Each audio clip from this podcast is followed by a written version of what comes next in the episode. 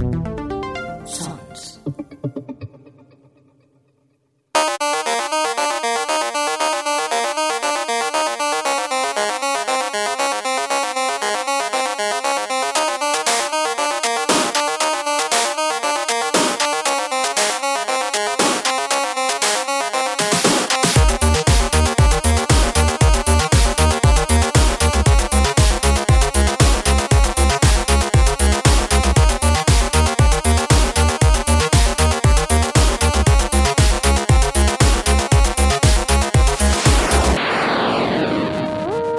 Tal? Bienvenidos, bienvenidas a una nueva edición de Gamers Ocupados, un podcast eh, de videojuegos hecho por gente que tiene mucho menos tiempo del deseado para poder jugar.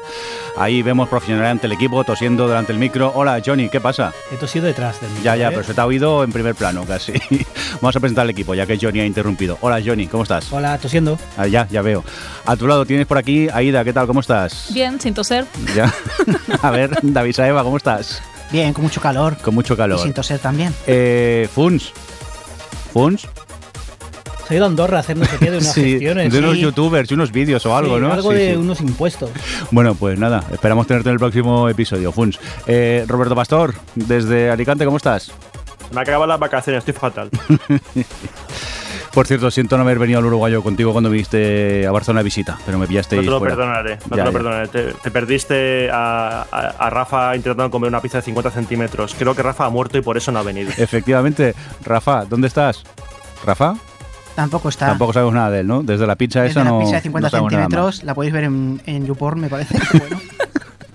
Tenemos a, a un guest star, eh, Nacho Laseras. ¿Qué pasa? ¿Cómo estás? Pues nada, de vacaciones estupendamente y además vengo hoy a descubriros una cosa que no habéis visto nunca, que es la ensalada del uruguayo. Eso no existe, eso tiene que ser mentira. Luego te la No enseño. puede ser. Nacho, que gracias. Ya que cuando vienes de Finlandia aprovechamos y te traemos aquí de, de excursión. Gracias por venir. Y nada, Johnny, preséntanos al invitado. ¿Quién tenemos hoy por aquí? Pues tenemos hoy a Alex Tobar, que a lo mejor lo conocéis por cierta web que marcó en España, Game Sahare, es conocido como Mr. Green. Y el mamón, porque no tiene otro nombre, me ha puesto aquí un montón de párrafos a traición, porque esto ayer no estaba, sobre su vida y su obra, pero hay un párrafo que me interesa especialmente y que quiero que nos explique. Prácticamente inventé YouTube. Totalmente cierto, totalmente. Sí, sí, totalmente cierto. Piensa, como esto es radio y no, no es visual, es visual para nosotros que estamos aquí, llevo cinco minutos y mi mesa de trabajo pues ya está hecha un puto caos, ¿vale? Que es, lo que acostumbro a hacer en todos mis trabajos. Llego, despliego un montón de mierda y la gente dice, joder, este cabrón lleva aquí 10 años por lo menos, hay que respetarlo. Y ya me quedo... Pero sí, sí, yo en el 2005 ya empecé a publicar vídeos en, en YouTube, cuando solo había un vídeo, el del señor que iba al zoo, un par de vídeos de chinos con monos, y luego estaba yo publicando vídeos ya para, para Game Sahara que comenzaba, o sea, éramos 10 o 15, con lo cual es muy posible que mis primeros vídeos fueran de top de YouTube. Y luego se conoce que lo moneticé regular. Cuando solo había tres colores, ¿no? Eh, correcto, correcto, era todo CGA, todo CGA en aquella época, en YouTube. ¿Qué tiempo eso es de YouTube, por favor? Sí, pero bueno, pensé, esto no va a llegar a nada. ¿eh? ¿Qué tiempos de YouTube? Si YouTube es lo que está de moda ahora. Ya, ya, pero yo ya, yo ya estoy, yo soy de Twitch ahora ya. Ya me he enfadado con YouTube directamente. Eh, oye, eh, Alex, gracias por venir. Siéntete uno más de- del equipo. Aquí ya sabéis que hay carta blanca. Nos dedicamos a comentar un poco la actualidad del mundo de los videojuegos y principalmente a Sí, sí. pelearnos entre nosotros. Perfecto, Y si la, mitad de la mesa es mía, ya Sí. lo habéis visto. Y si Sí, quieres sí. hacer lo que se suele decir promos de tus mierdas, las Sí. que quieras. Por ejemplo, aprovecha si quieres ahora mismo. ¿Qué nos quieres vender? Silencio. ¿Qué estoy promocionando ahora? nada, nada, nada. Hicimos todo el dinero que teníamos que hacer con Game Sahara. A, a menos que la gente diga que vuelvan, que vuelvan. Pues os, he- Oye. os he traído un libro. Sí, muy bonito. Por cierto, ¿cómo se llama? Espera, que quiero que suene para que la gente Sí, sí, vea. sí. O sea, Tapa, esto tapadura, ¿eh? esto es calidad, ¿eh? No sé si lo veis, pero Roberto por la webcam nos está enseñando que tiene el libro Sí. también. Insistentemente. Sí. A ver, a ver, a ver, a ver. Eh, yo te lo enseño también. Hombre, el mío es una primera edición, ¿eh, Roberto? La tuya no sé cuál es. Pues creo, que, creo que es de las primeras ediciones también, ¿eh? De las primeras. No le, Mira, quites, ya no, le, pido dos. no le quites la pegatina de tercera edición, Roberto, que estás rascando. Es verdad, escondido el libro y está como rascando ahora Roberto para Suena- disimular. eh, lo leo aquí, primera edición, ¿eh? Primera Mayo edición. 2017. Primera edición. Si encuentras una segunda, por favor, me lo, Sí, me sí. lo puedes indicar. La estamos buscando por todos lados. Pero, Alex, ¿está disponible el, el libro todavía para comprar esas cositas? ¿Se puede Eh, lo vi en el FNAC de Callao, vi que quedaban un par de ejemplares, los puse delante, escondí los libros de David Martínez, estos de, de hobby consolas y tal, y puse los nuestros delante. Cuando vuelvo otra vez a Madrid, a Callao, a ver, veré. sí. allí sé que quedan dos, ¿eh? O sea, yo correría En si por estuvierais en Madrid. he ¿eh? visto de Barcelona, así que También hay, tenéis. joder, macho. O sea, o hay muchos o no, o no se vendieron. Oye, venga, vamos a empezar ya con un poco la actualidad y esas cosillas. Y creo que empezamos contigo, ¿no, Roberto? Que no estáis por aquí. Sí, bueno, actualidad entre comillas, porque aquí hay cosas de. Pero no lo digas, no lo digas. Disimula. No, pues la gente es que estos podcasts es, es atemporal. También. Claro. Bueno, eh, pues vamos a hablar de Netflix, que tiene que ver mucho con los videojuegos. Al menos ahora parece ser que Netflix va a incluir videojuegos entre sus servicios. Eh, ya se anunció que hubo un acuerdo entre Netflix y la gente de Telltale Games, que son especialistas en hacer juegos en los que lo que hagas no importa una mierda, porque siempre va a pasar lo mismo. Y parece ser que esto va a propiciar que aparezca en Netflix videojuegos, entre comillas, esos que tienes que elegir tu, eh, los pasos que tienen que seguir los personajes. Lo cual es un poco irónico porque ahora, amigos míos, esto es exclusiva de Gamers Ocupados, si vais a Netflix, buscáis gato con botas, ya tenéis los primeros videojuegos de Netflix, porque son unos cuentos interactivos en los que en ciertos momentos tienes que elegir opción A u opción B, y la historia va por un camino o por otro. Eso es seguramente el, el formato que van a seguir estos tipos de juegos, entiendo yo, sobre todo siendo Telltale Games quien esté detrás. Así que, amigos, existen los videojuegos ya en Netflix. En este caso, además, el acuerdo al que llegaron Netflix y Telltale fue el hecho de que iban a sacar el juego de Telltale de Stranger Things, lo cual mola bastante, y que iban a incorporar dentro de Netflix el de Minecraft. No sé si la Season 1 o la 2, ahí ya no. o ambas. Pero el caso es que, bueno, sí, aparte de las decisiones, tiene algo más de explorar el, el escenario y tal. O sea, no será tan cuento interactivo como, como lo pinta aquí Roberto, pero, pero bueno, al menos eso de que anuncien el juego de Stranger Things a mí me motiva bastante. Oye, pero ¿es necesario que Netflix saque videojuegos? Si se quieren No. hacer con el control de todo, sí. Sí, lo que yo creo que nos ha pasado hasta ahora cuando hablamos del Netflix de los videojuegos antes de que llegara Netflix y se pusiera, es que siempre lo habíamos pensado como una cosa para los hardcore gamers que quieren jugar al Dark Souls y que nos van a dar el Dark Souls, vas a pagar 15 euros al mes para jugar al Bloodborne. Y en realidad el Netflix de los videojuegos creo que están pensando más como para algo más masivo de gente que quizás ha sido gamer en el pasado y de hecho es posible que veamos muchas IPs del pasado que se intentan aplicar a cosas mm, quizá que no son lo que nosotros entendemos por videojuego porque es- estaba leyendo hace poco una entrevista a Massimo Guarini que es el director de Obosónico que son los que han hecho Last Days of June y él hablaba de que en algún momento quería que los videojuegos pudieran llegar a tanta gente que fuera como darle al Netflix, que le dieras a la tele, tuviera botón juegos y pudieras jugar a juegos, quizá no serán los juegos que jugaremos los hardcore que queremos jugar aquí al, a juegos con muy, muy inmersivos y que tengan una toda una parte de reto, sino que sea una cosa como más relajada, más para pues un público que no tiene tanto tiempo o no tiene tanta tanto hardcore. Ya está, ya, Mirindo. Ahora viene el vinagre, ¿eh? Te aviso. Venga, dale. Espera, ¿te pongo el indicativo? Pon el indicativo, pon el indicativo, que Venga, estoy va, cabreado. Vamos para allá, déjamelo buscar, que estoy un poco lento. Vamos para allá. Espera, que le he dado al botón que no ve. Madre mía. se me pasa allá. el cabreo, ¿eh? ¡Vinagre! Venga, dale. que decís que esto no van a ser los juegos de toda la vida y yo lo dudo. Porque Sony ya tiene su servicio de juego en la nube, Microsoft ya ha anunciado en el E3 que el futuro es el juego en la nube y todo el mundo se va al juego en la nube y a mí me parece que Netflix está metiendo el pie. Y a mí el juego en la nube me parece una mierda. Me parece una mierda porque veo cosas que no están solucionadas y no se van a solucionar nunca. Porque para empezar tenemos el delay, tenemos siempre un poco de lag entre el- lo que haces tú y la respuesta del televisor. Eso no se puede arreglar, porque por rápido que vaya tiene que ir a otra punta del mundo y volver. Y luego está el cómo funcionan estos sistemas.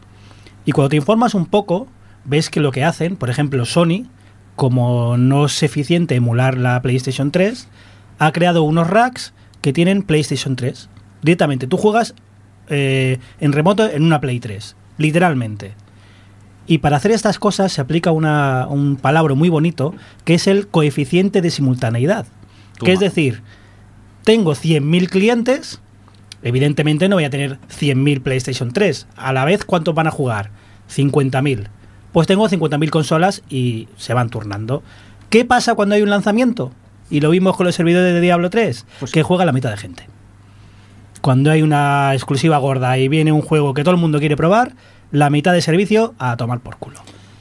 Pues tú precisamente has dado con el clavo de la el todavía por solucionar, el tema por solucionar, que es el tema de cómo de que esto no escala, porque lo que cuesta eh, generar generar servidores, tener todas las máquinas para poder ejecutar juegos ya no triple A, pero juegos un juego normal a la resolución que está la gente eh, acostumbrada mm, por multiplicado por el número de gente que quieras hacer 14 euros al mes igual es poco porque tendrías que estar jugando imagínate lo que necesitas ¿Cuánto cuesta el servicio del PlayStation Now? Creo que se acerca más a los 30 que a los 14, ¿eh?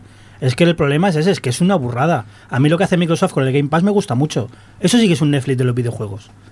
Me lo bajo, lo tengo, pago- dejo de pagar el servicio y ya está. Ese servicio me parece cojonudo. Por eso yo creo que los juegos que pueden tener sentido son más el, el juego que es un- una cosa que medio ejecutas tú en algún dispositivo que tienes tú en tu casa, por lo que tienen que ser un poco sencillos, porque no una tele no vas a ejecutar el Last of Us en, en 4K, pero también quizá y el delay te da igual porque estás ejecutándolo en tu máquina. Ahí estoy de acuerdo con Johnny al 100%, porque eh, todo el tema del juego en streaming eh, no se va a solucionar simplemente porque para solucionarlo requiere una inversión de dinero totalmente brutal para emular lo que sería eh, el juego descargadores sin tener que descargarlo. Porque tenías que tener una cantidad de máquinas para soportar la demanda de un juego de lanzamiento y luego aparte pues todo el consumo de esas máquinas porque son PlayStation 3 o luego en el futuro PlayStation 4 que vayan a, a correr y eso consume una barbaridad de datos aparte de la cantidad de banda que tienes que consumir. Entonces yo ahí estoy con Johnny en el hecho de que lo que hace Microsoft con el Game Pass sí que es lo que a día de hoy y en los próximos años se va a considerar como los juegos bajo demanda. Yo, creo que encontró la solución aquí al, tema. O sea, el, el problema realmente es cómo vas a enviar toda esa cantidad de gráficos en tiempo real para que la gente lo juegue. Pero ¿y si solo envías los comandos? Es decir, tú al final pagas porque haya un chino que reproduce los comandos que tú estás enviando. Estás jugando al de las sofás, entonces apretas derecha y el chino aprieta derecha y tú solo estás viendo el vídeo de cómo él está jugando. No es muy diferente de lo que hay hoy en Twitch, pero vaya, yo creo que es la única manera de que, de que realmente esto, esto tire para adelante. ¿eh? El problema es que, como he dicho Johnny, por ejemplo, que lo del el delay que hay. En juegos, por ejemplo, como Telltale o algunos de estos de aventura gráfica, que los comandos mm, no importa lo, lo que tardes, pero cuando sea un juego de estos que tenga un, ¿cómo se llama? Un Quick Time Event, que va por tiempo y encima tienes delay, pues entonces ahí será más complicado. No, ahí será peor. Ahí será- Porque si esto se impone, los Quick Time Events se harán pensando en el delay. Bueno, eh, O sea, bueno, todo el juego se hará pensando en el delay. Ya slow, slow time event. no- pero no tendremos juegos Bueno, de acción. Pero esto ya existe ahora. Quiero decir, el World of Warcraft, el delay que tiene son dos segundos. Quiero decir, tú cuando te pones a hacer cualquier cosa al World of Warcraft, tienes una barrita de cómo está casteando el Sí. hechizo y esa barrita no la ponen porque tarde, lo ponen para que, que es lo que tarda en enviar el servidor, que el servidor te diga, vale, que he recibido tu comando y te voy a ejecutar. O sea, para eso es. El futuro es una mierda. De todas maneras, entendéis que David Perry ya intentó hacer esto y fracasó. Si ese No, hombre no, fracasó, No fracasó. bueno, a ver, salió regular el tema. Salió regular, no, se lo vendió a Sony. David no fracasó. ¿Cómo se llamaba el servicio ese? Gaikai. Bueno, es el PlayStation Now, me parece que es. Todas es complicado. O sea, el, el O tema sea, de- tienes de- a David en su casa con veintipico millones de dólares y dice que fracasó. No, pero el tema del autoescalado es... ha- Hay una frase que a mí siempre me hace mucha gracia respecto del cloud. Dice, bueno, el cloud no deja de ser el ordenador, El de, otro. ordenador de otro. Entonces, hacer eh, autoscaling con máquinas virtuales es sencillo, pero claro, ¿cómo vas a autoescalar eh, máquinas físicas como, venga, Play 3, Play 4? Oye, que de repente entran 10.000 tíos. ¡Rápido! ¡Despliega 40.000 Claro, de PlayStation hecho, 4 en- más! En- Vete al MediaMark. ¡Corre, corre! Me informé de, sobre todo del, del PlayStation Now y literalmente son racks con PlayStation dentro. 8 PlayStation por rack. Mucho más barato lo, mi idea de los chinos, ¿eh? Sí, pero el lag creo que sube un poco, ¿eh? No, no, no, esos pulsan botones a una velocidad, pero de escándalo, ¿eh? Esa gente. Y siempre puedes Y tenerlos en local. Cambiamos el concepto de chino farmer. Es, es más, si tú te equivocas, él como lo hace mejor que tú, te la, te la acepta. Bueno, pues vamos a dejar un poco de lado el tema este de- del Netflix de los videojuegos, a ver cómo avanza la cosa, pero vamos a cambiar de... Uy, Dios mío, lo que veo aquí. La palabra esa que está tan de moda y me da mi miedo, esto de Fortnite. ¿Qué pasa con el Fortnite para Switch? ¿Quién me lo cuenta? Bueno, a ver, yo mismo, a ver, si es que Ya me corregirá Nacho si estoy equivocado, pero por lo que he ido mirando, como salió hace poco el Fortnite para Switch, que me parece que lo presentaron para la E3, este, pues la gente que tenía cuenta en Play 4, cuando ha querido conectarlo en la consola de Switch, le ha dicho que no, que esta cuenta no funciona. Johnny me parece que ha hecho la prueba y no... Sí, Tururú, me dice que Tururú. Claro, le han pedido explicaciones a Nintendo y Nintendo dice que el bloqueo que es parte de Sony, que lo que hagan los competidores, oye, lo siento, es cosa suya. Y Sony, pues tampoco se ha hecho esperar mucho a la, la respuesta. Y lo que ha dicho es que mm, no quieren, o sea, ellos eh, pueden jugar, los de Play 4 pueden jugar con gente de PC, Mac y móvil, pero en consolas no.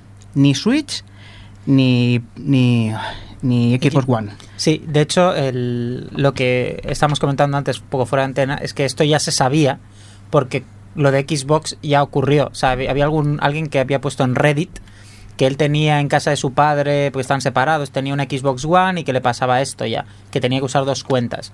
Lo que pasa es que, claro, esto no hay mucha gente que tenga las dos consolas de nueva generación y que le- y se ha encontrado el problema. Pero claro, hay mucha gente que tiene la Switch y tiene una consola de tiene la PlayStation o la Xbox. Aunque si tienes Xbox, parece ser que sí que puedes jugar con la cuenta de Switch. Es solo si tienes la PlayStation que no puedes jugar en ninguna de las otras consolas. Eh, que es normal, porque si Sony está dominando el mercado, no quiere que entre más gente. Sí.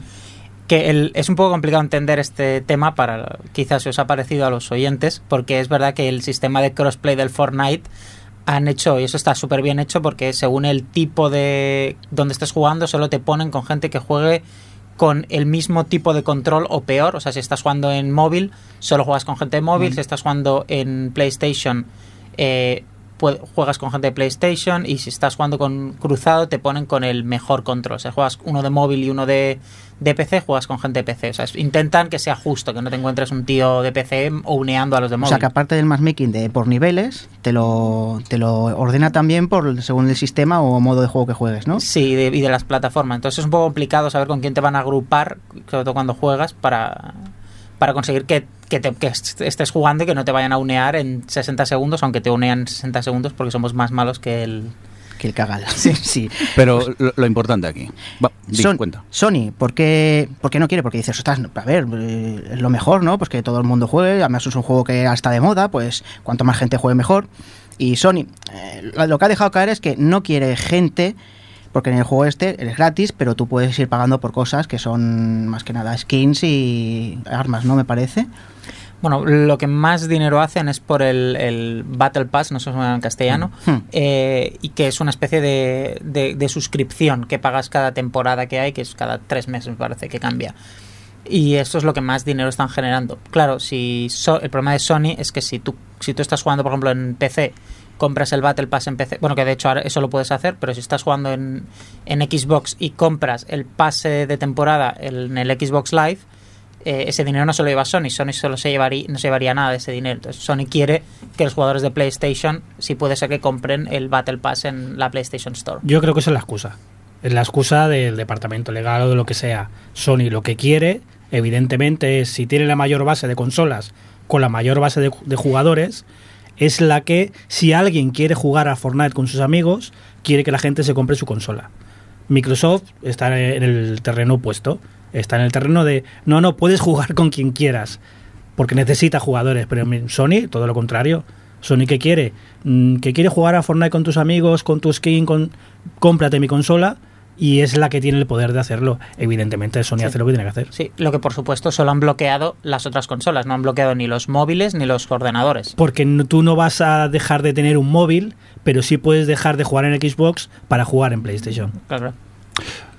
Cuéntanos. Eh, a ver, yo estoy aquí 100% con, con Sony, por la sencilla razón de que llevamos décadas peleándonos de quién es Nintendero, quién es Sonyer, quién es de... de ¿Cuál es la otra? Sí, Microsoft. Y, y llevamos tiempo así, entonces a mí lo del crossplay la verdad es que no, no- no- es que no hace ninguna, ninguna gracia, y menos en Play. Bastante me cuesta a mí, como ya señor mayor, como señor polla vieja de 40 años, tener que lidiar con según quién dentro de, de Play 4 como para encima tener que jugar contra los desarrapados de Nintendo, contra los wannabes de, de Xbox. Entonces prefiero quedarme dentro de, de, de mi nicho. O sea, es, es así de sencillo, porque lo gratis al final, señores, ya sabemos lo que pasa con lo No te gratis. has metido con los peceros. Que punto. entra- ¿Y ¿Con quién? Los peceros. Hostia, ¿sabes la cantidad de años que hace que no juego que no juego en PC algo que no sea abandonware? Pues según tu bio, es 30. tremendo, ¿eh? Hostia, me está entrando un calor, un sudor ahora con los comentarios que vamos a recibir. Qué, qué buenos comentarios nos no, no, pero que yo soy de PC, de PC a tope, ¿eh? Lo que pasa es que la Master Race esta, pues no... No, No, no, aquí pone CPC. No me, no me, CPC. no me cunde. Ya, pero es que el CPC es de los de los de calidad, tío. Es más que PC. Oye, pero lo importante, sobre todo tú y yo, Johnny, como jugadores expertos del Fortnite, que duramos 12 segundos por partida, Eh, eh, que llega a durar 15, ¿eh? porque aterrizaste más lejos, ¿no? Sí. Vale. el Fortnite, que para nosotros como que no, ¿no? Eh, no, aquí hay el polla vieja juega a Sí. Fortnite, eh, cuidado. No, no, yo estoy a tope, estoy a tope. Y con los, con los niños y tal. y Eh, pero ¿a- duras eh, o mueres a los pocos segundos como nosotros. Empiezo, empiezo a ser eh, relativamente malo. Antes era malo a secas y ahora empiezo a tener ciertos, ciertos momentos. Yo creo que porque estoy jugando contra gente que es también de mi misma edad, es igual de torpe. Entonces, eh, claro, les disparo, les mato y digo, hostia. A lo mejor es el que nos mata a nosotros. Puede ser, puede, puede ser eso, pero es curioso porque yo, yo lo enfoco mucho como tengo que quedar el, el- el primero. Yo soy, ¿sabes? Tengo todavía el concepto El de, antiguo de shooter. 100. No, no, no, pero de- del top de muertes. ¿Sabes? O sea, yo, yo no busco quedar el primero, sino tengo que matar a contra más gente mejor. Y es un absurdo, porque he visto gente que ha ganado y ha matado a dos y a veces a ninguno, porque alguien se ha despeñado, que suelo ser yo. Entonces, pero es muy, es muy curioso. Juega más mi hijo que yo, ¿eh? estoy, estoy muy fascinado con el juego. De hecho, traía, traía una lista para que veáis cómo puntúo las cosas y ponía Prey, bien. Elite Dangerous, regular. ¡Oh! Fortnite, mal. Pero bueno, que es, es como yo evalúo, evalúo los juegos. Pero ¿entiendes que eh, el fenómeno en el que se ha convertido Fortnite?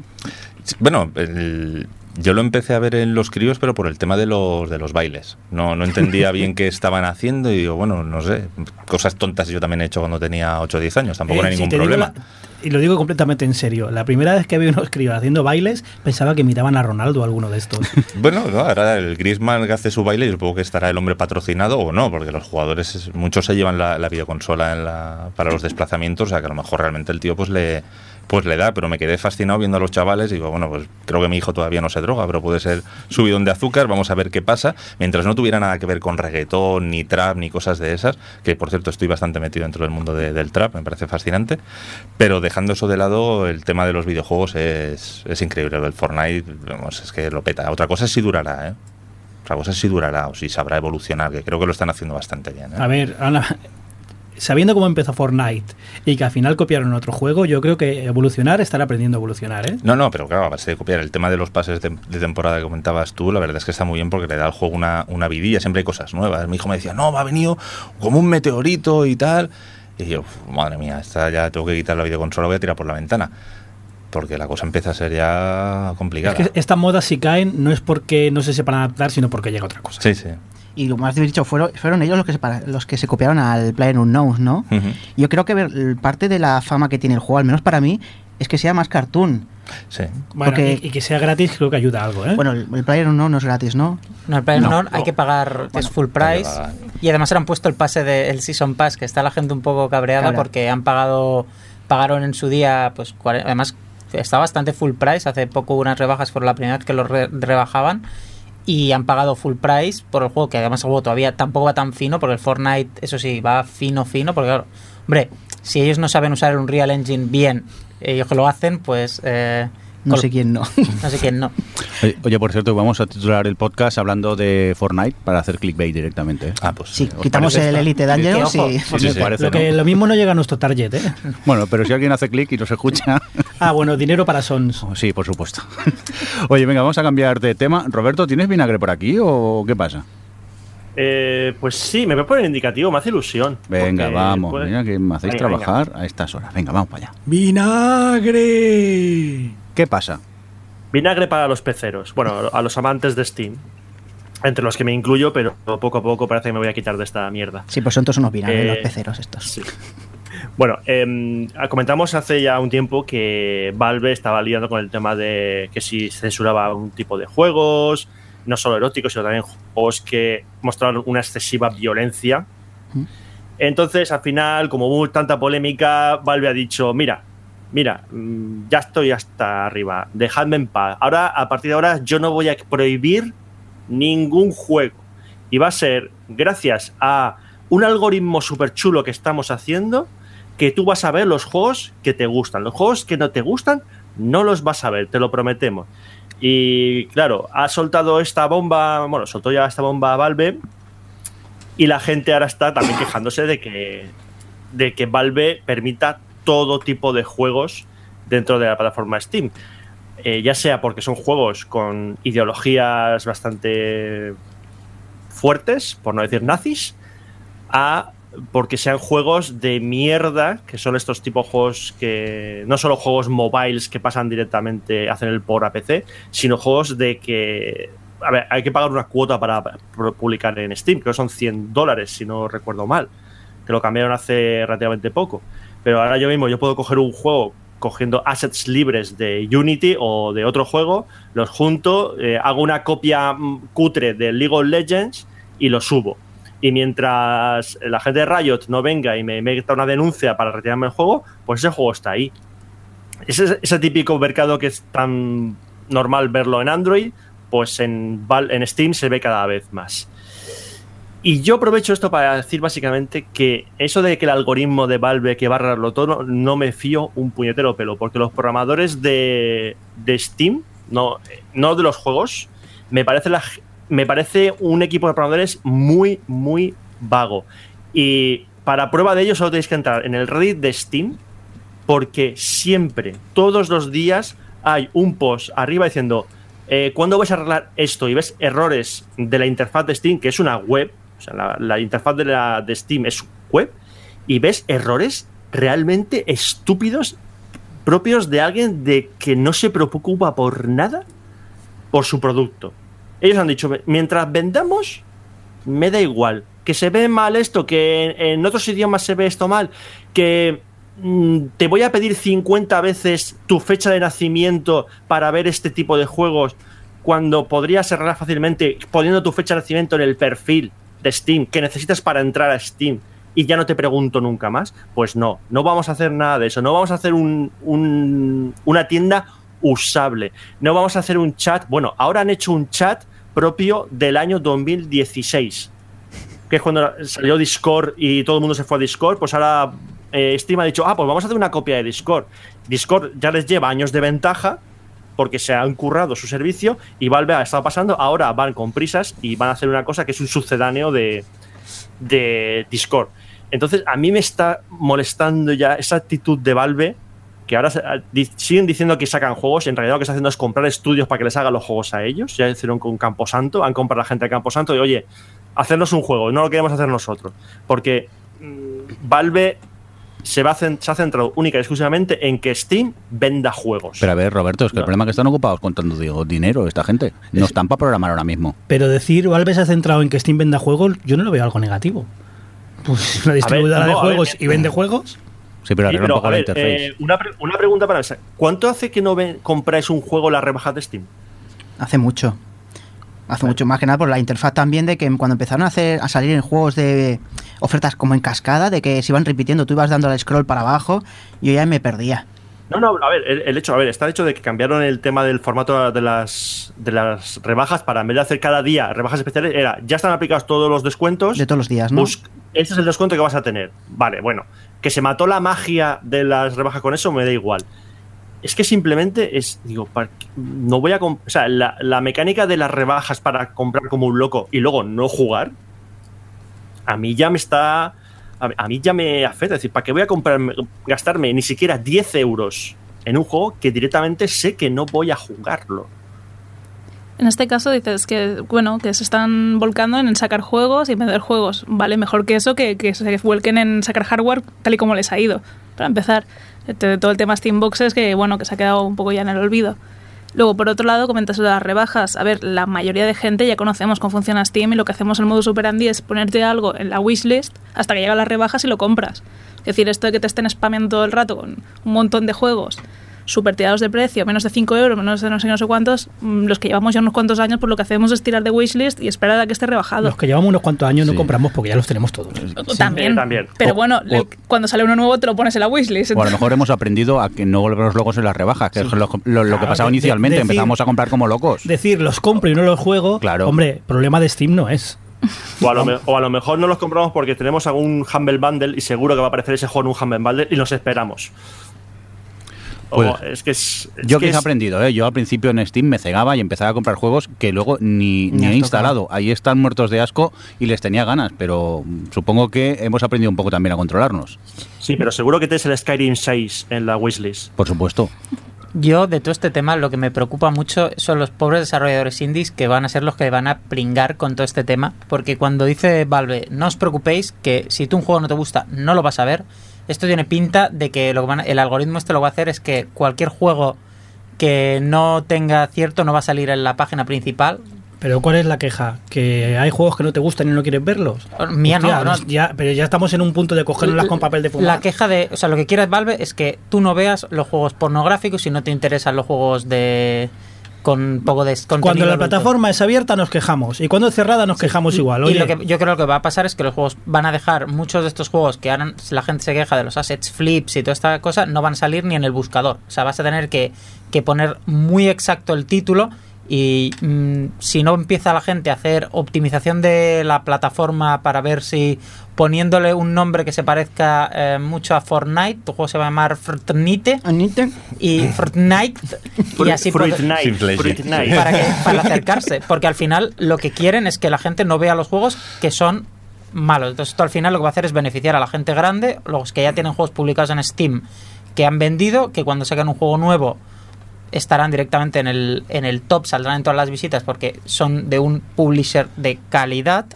y el resto de juegos pues va a ser muy difícil encontrarlos. Entonces, si eres un indie, te va a costar un montón eh, que te descubran, a menos que pues los youtubers, la gente que tiene las listas de curator, te metan en estas listas que seguramente parte del algoritmo se basará en, cuan- en cuántas de estas listas de calidad, bueno, poco como funciona Google la búsqueda, si te enlaza gente guay, pues sales en los tops.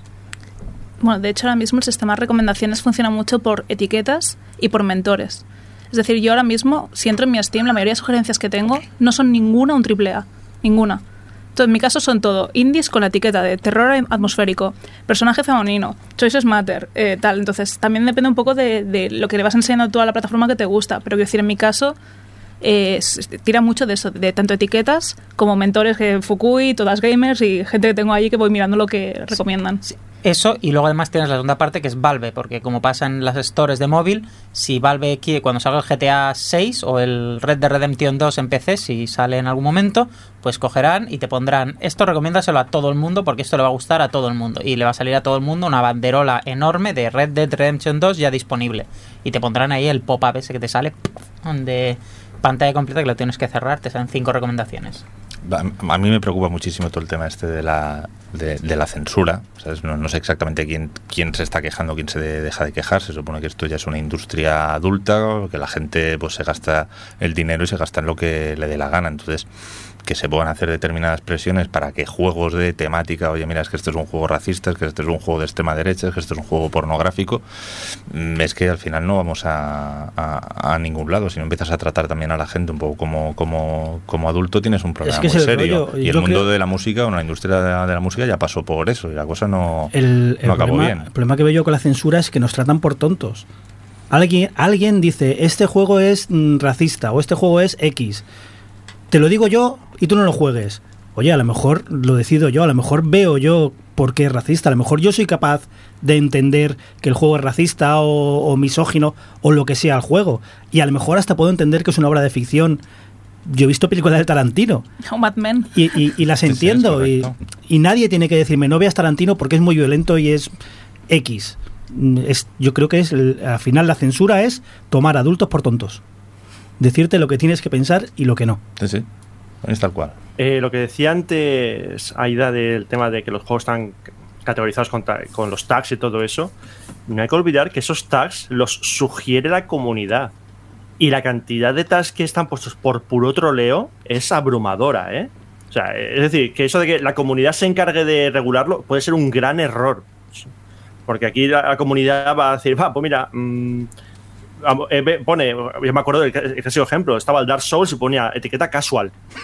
Sí, sí, el Dark Souls casual, perfectamente. Entonces va un chaval, ah, voy a jugar a esto y luego está llorando en la esquina. No le falta razón. Y luego, ¿eh? Eh, Y luego, en el- la noticia que, que vamos a hablar, que es la de eh, Anaid, hay una traducción de, uno- de una parte del comunicado oficial de Valve que, deci- que es un poco lo que puede ser el kit de que mucha gente puede estar a favor o puede estar en contra. Y lo voy a leer, dice... Si permitimos que tu juego entre en la tienda, no significa que aprobemos o estemos de acuerdo con lo que quieres decir. Si eres un desarrollador de juegos ofensivos, esto no significa que nos pongamos de tu lado contra toda la gente a la que ofendes. Habrá gente en la comunidad de Steam que odiará tus juegos y esperará que no encuentres un público. Y habrá gente dentro de Valve que piense exactamente lo mismo. Es decir, están diciendo, nosotros ponemos el juego, nos importa un pimiento la ideología detrás de tu juego, pero atenta a las consecuencias porque puedes tener a un montón de gente en contra de tu juego simplemente por su ideología o por la razón X. Y ese es el, el- el centro de esta nueva filosofía de Valve. Pero claro, el dejar todo en manos de la comunidad y de un algoritmo del que poco se sabe, o sea, no sabemos mucho la eficiencia del algoritmo, si se va a basar en lo de las listas famosas de Steam de este juego te gusta, que yo simplemente entro a la lista y doy siguiente, siguiente, siguiente para que me den cromos, es lo único para que sirven esas listas, para en mi caso, pues mm, estoy un poco estético, sobre el futuro de esta metodología de Steam, la verdad. Bueno, veremos a ver qué, cómo evoluciona el tema. Posiblemente Steam vuelva a cambiar de opinión y tengamos otro debate en próximos episodios. Oye, vamos a cambiar de, de noticias. Eh, Nacho, por aquí nos traes tú alguna cosica, ¿no? Sí, y bastante relacionado en realidad con los indies y la saturación de juegos. Y es que salió en, el, en el, la cena de accionistas de Nintendo, donde bueno, comentaban los resultados del quarter. Donde había alcohol, ¿no? En la cena. No, no, no, no. Esto, esto es gente muy, es muy seria. profesional. Sí, Son sí. japoneses, había alcohol. Sí. Y geishas, Eh, también pues, geishas. Comentaron que, que querían entre 20 o 30 juegos indies por semana en, el, ha- en la había, eShop. había alcohol, había alcohol. Eh, no, bueno, eh, tienen, es que tienen suficientes peticiones para Eh, espera, publicar. espera, espera. Acabo de leer por semana. Lo he leído tres veces antes y en mi cabeza era por mes.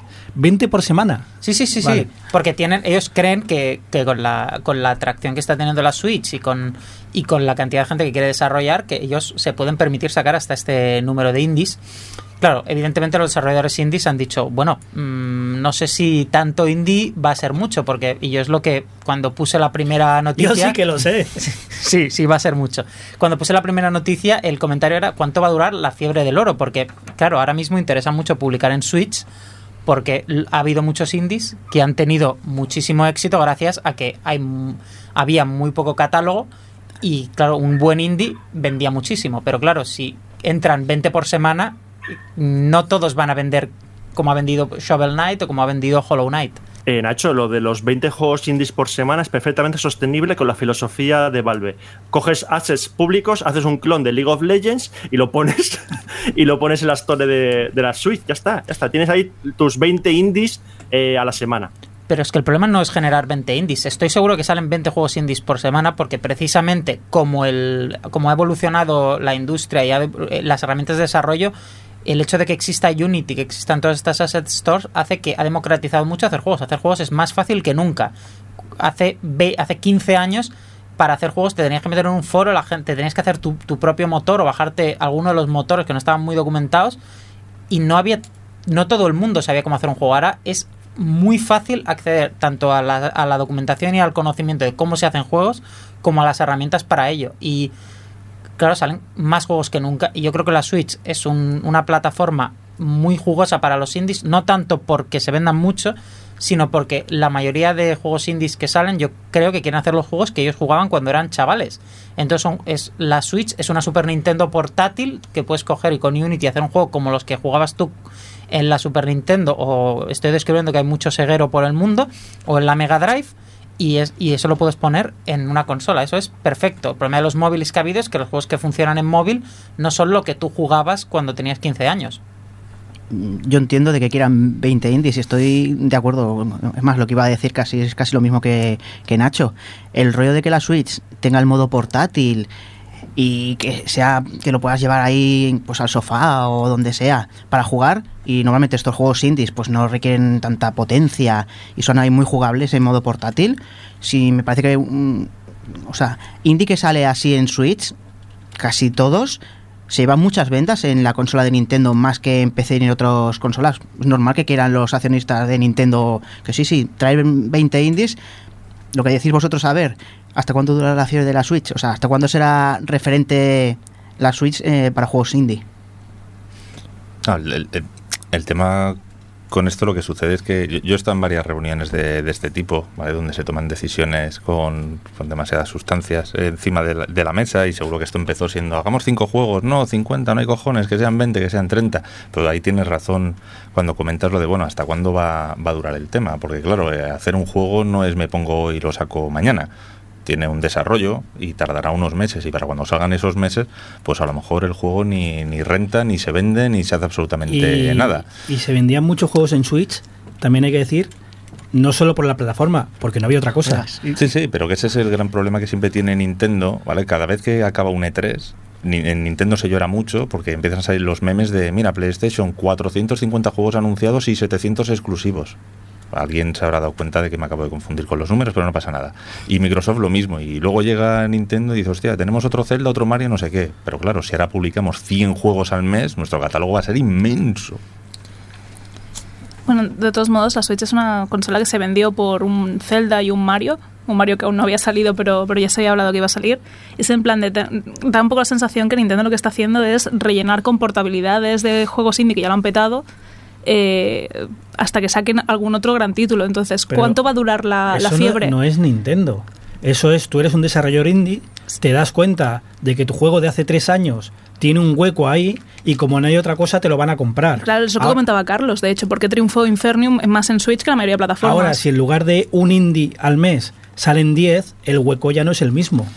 Pero Nintendo ya lo está viendo en plan de hasta que salga un título propio de Nintendo, que estén sacando juegos que lo han petado en otras plataformas, que además eh, les estás una consola que, a nivel de control, a nivel de hardware, te facilita mucho la experiencia de juego. Como, como está pasando en Hollow Knight, lo está petando en Switch por eso. Pues es en plan de cuánto va a durar, pues lo que quieran ellos hasta que saquen el siguiente título y ya la gente se calme un poco con el tema, el tema indies. La cosa está en que ellos, cuando dicen 20 o 30, no lo yo creo que el número este no está dicho por decir. Ellos realmente ellos ven cuántas solicitudes hay de desarrollador de, de- para tener el kit de Switch, o bueno, el kit o el SDK de Switch para poder publicar, y ellos saben que van a tener unos 20 o 30 por semana. Seguramente no van a tener 20 o 30 por semana. Habrá semanas que tendrán solicitud para publicar 60, sobre todo tirando a Navidades, y habrá semanas en que no habrá tantos. Pero en general van, tienen mucha gente que quiere publicar. Porque es verdad que hay mucha gente que no ve salida de, de su, de su juego en, en PC, porque publicar en Steam es muy difícil ser relevante. Y Switch a la gente le apetece mucho que salga en Switch. Lo vemos porque cual- cualquier indie que sale en PC lo primero, o en Play 4 y tal, lo primero que hace la gente es preguntar, ¿va, ¿cuándo va a salir en Switch? Entonces, hay gente que le apetece jugar a muchos juegos indie o cree que como este juego indie puede funcionar en Switch, ¿para qué me lo voy a comprar en cualquier otra cosa? Porque me apetece por... O sea, por algún motivo la Switch, a la gente le, le mola jugar allí. Es más, no sé, Johnny me parece, por ejemplo, hay un juego que luego lo dirás en los juegos que hemos jugado. ¿Tú ese juego lo jugarías si no ¿El estuviese Hollow Knight? Hollow Knight? Hollow Knight lo, lo he jugado. A ver, Hollow Knight lo he jugado en Switch porque lo he descubierto en Switch. Pasó fuera de mi radar por completo. Pero sí es cierto que hay muchos juegos indie que por algún motivo, sobre todo tener una niña, la tele ocupada eh, y poder jugar a veces en la cama, te apetece mucho tener cositas en la Switch. Mi caso, y quizás un poco especial, porque yo mucho, me gusta, uso mucho la Switch cuando me vengo a España, porque claro, yo vivo, llevo fuera de España, entonces, claro, si me compro un juego en PC, mi PC, que algunos de aquí lo habéis visto, tengo la caja esta enorme, no me lo voy a traer a, España por, para estar un mes de vacaciones, pero la Switch sí que me la traigo, entonces sí que echas una partida o dos por ahí en, el, en la Switch. La gran diferencia aquí está sobre todo en que hay alguna competencia directa, como podría ser ahora el nuevo modelo de Microsoft Surface que hay, en la que tú puedes eh, liberar un poco la versión que tienes de sistema operativo y ponerte Windows 10 directamente y jugar un- en Steam como, como sería. Es en plan de, pero no te ofrece los exclusivos de Nintendo y el precio es bastante similar. Claro, pero es que tener una Surface, una Surface Book o una Surface eh, eh, vale bastante dinero. La Switch, hombre, no es barata la Switch, pero no vale lo que vale un Surface Book, que es un ordenador es un ordenador estupendo, ¿eh? Yo soy súper fan de los Surface. Tenemos, hay varios del trabajo que tienen uno de estos ordenadores Surface. Son, para mí, ordenador de Windows el mejor que os podéis comprar. O si es caro de narices. Por eso digo que a nivel Switch, a, a nivel competitivo, es que te sale mucho más a cuenta de cualquier otro. Por eso lo está petando más. O el hecho que decías tú, es que no me puedo llevar el sobremesa y tal, y llevarte una Surface tampoco es pensable por el hecho de, ostras, que puedo conseguirlo más barato con los mandos y con. Venga, pues eh, vamos a cambiar de tema, continuamos con más cositas y tenemos vueltas de videojuegos, Nacho. Sí, bueno, esto es una noticia que me hizo mucha gracia, la, puse en porque es con breve comentario sobre la industria española, que, es que vuelve, bueno, vuelve, no, volverá en el futuro. Hay grandes posibilidades de que vuelva Comandos, el mítico juego español, eh, porque Calypso, que son la editora de Trópico y otros tantos juegos de estrategia, pues le ha comprado a, a Piro le- las licencias de Comandos y también, aunque esto nos ha salido en los titulares, de Imperial Glory y de Praetorians, ¿no? Solo el que les quedará el COP y el Planet 51 a Piro. Y es interesante porque, bueno, mm, Calypso es una, es una editora bastante grande de juegos de estrategia, porque allí en Alemania se, se conoce que, que lo que son los juegos de, de PC duros les, les, les gustan mucho. Y bueno, pues hay posibilidades de que vuelva a comandos. Todo el mundo se le está haciendo el culo Pepsi Cola con que lo hagan los del Shadow Tactics, que es un juego indie que está súper bien.